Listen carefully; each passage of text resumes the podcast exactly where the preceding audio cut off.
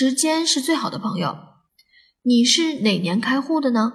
你有没有经历过一四年到一五年的牛市，或者说直接遭遇了股灾？你也许能回忆起当时自己的贪婪和恐惧。在这段时间呢，保险、银行、证券板块等都开始暴涨了。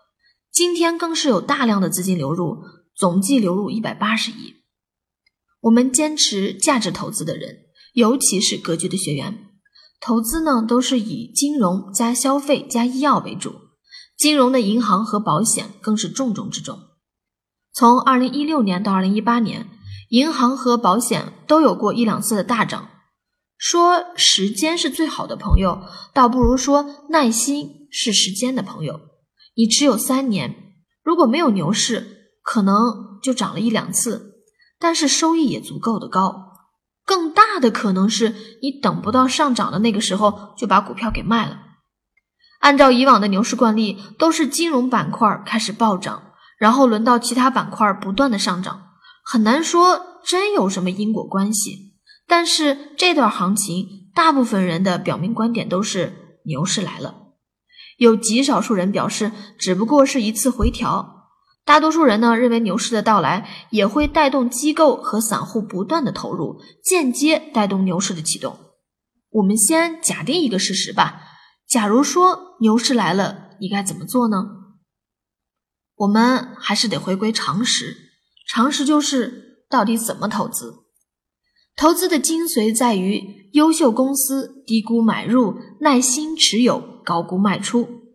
你记住了吗？优秀公司低估买入，耐心持有，高估卖出。在牛市中，很多人会让你买小盘股、低价的、便宜的公司，甚至是亏损的公司。这些也可能赚钱。在牛市的时候，什么事情都可能。但是我还是不建议你买，因为亏的概率更大。投资就是做一个胜算大的事情。首先，你要拥有。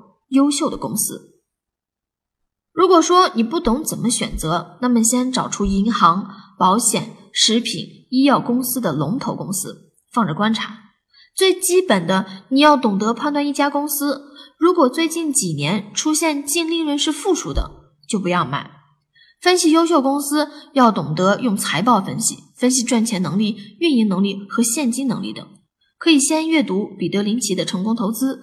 用生活常识读懂财务报表这两本书，选对好的公司，才可能获得超额的收益。健康的牛市呢，一定是好公司大涨，无数人只买好公司，垃圾公司被丢在一旁。虽然我们现在还达不到健康的程度，但是 A 股已经越来越完善了。第二，低估买入，高估卖出。低估呢，不是看股价，而是看市值。再普遍一点，可以看市盈率。对于不同公司、不同行业的市盈率要求是不一样的。如果说你完全不懂，那么可以选择市盈率低于十五的买入，等到市盈率高出三十倍再卖出。牛市的时候，市盈率一般都会爆掉，一定要设置止盈，就是什么时候卖掉，赚该赚的钱，后面涨上天也不要管。牛市亏钱的案例真的很多，比如说一只股票十块买了，涨到二十卖出，赚到了，结果过两天又看到这只股票涨到了五十，不甘心了，于是再买入，结果股票又跌回了三十，赚的大部分都亏了回去。控制贪婪很难，控制恐惧更难，但我们还是可以在实战中练习，不要借钱投资，否则血本无归。三，耐心持有。在熊市的时候呢，公司都比较便宜，便宜的不是股价，而是市值和市盈率。一个公司从市值五千万变到八千万，可能需要三年，也可能只需要几个月。保持耐心的态度，熊市非常的长，牛市非常的短，大部分时间我们都需要等。如果是闲钱投资，钱放着，自然就有耐心了。如果说是用急钱甚至借钱投资，就不可能有耐心，也不可能赚到股市里的钱。四要回归常识，这里面的给大家推荐的呢是指数基金。大多数人呢都不可能成为巴菲特，股票不适合大部分人，这是常识。